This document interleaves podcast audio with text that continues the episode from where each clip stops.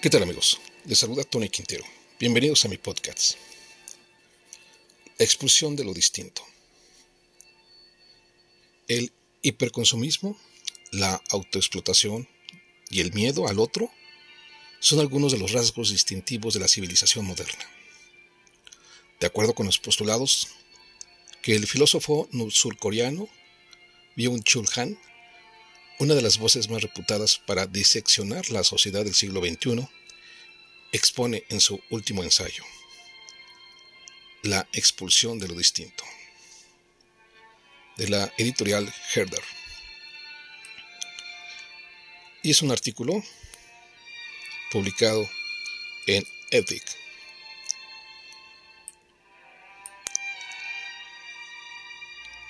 La escucha tiene una dimensión política es una acción, una participación activa en la existencia de otros y también en sus sufrimientos. Es lo único que enlaza e intermedia entre hombres para que ellos configuren una comunidad. Hoy oímos muchas cosas, pero perdemos cada vez más la capacidad de escuchar a otros y de atender a su lenguaje y a su sufrimiento. Hoy, de alguna manera, cada uno se queda a solas con sus sufrimientos y sus miedos. El sufrimiento se privatiza y se individualiza, pasando a ser así objeto de una terapia que trata de curar el yo y su psique. Todo el mundo se avergüenza, pero cada uno se culpa solo a sí mismo de su endeblez y de sus insuficiencias. No se establece ningún enlace entre mi sufrimiento y tu sufrimiento. Se pasa por alto la sociabilidad del sufrimiento. La estrategia del dominio consiste hoy en privatizar el sufrimiento y el miedo, ocultando con ello su sociabilidad, es decir, impidiendo su socialización, su politización. La politización significa la transposición de lo privado a lo público. Lo que hoy sucede es más bien que lo público se disuelve en lo privado. La esfera pública se desintegra en esferas privadas. La voluntad política de configurar un espacio público, una comunidad de la escucha, el conjunto político de oyentes, está menguando radicalmente. La interconexión digital favorece este proceso. Internet no se manifiesta hoy como un espacio de la acción común y comunicativa.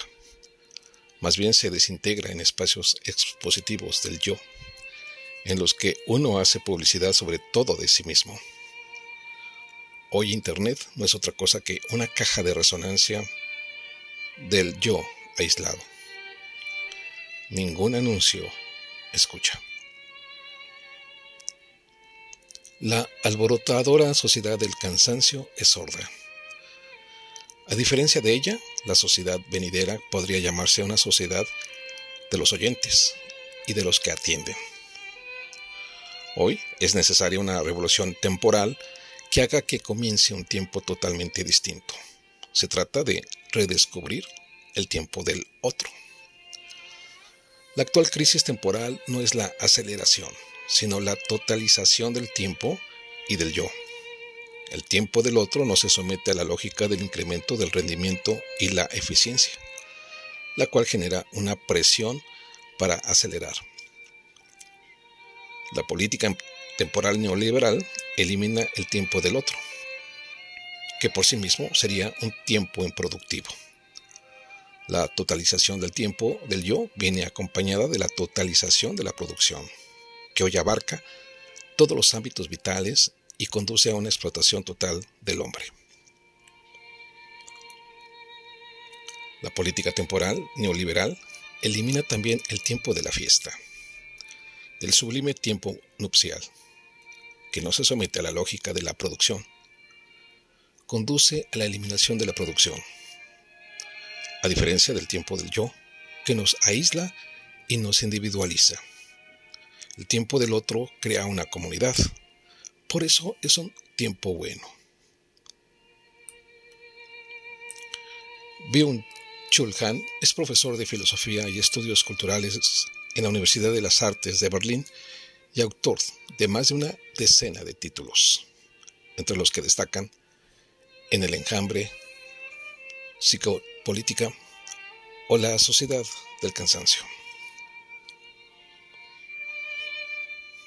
Amigos,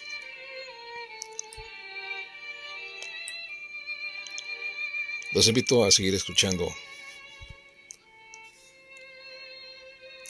y a leer a este estupendo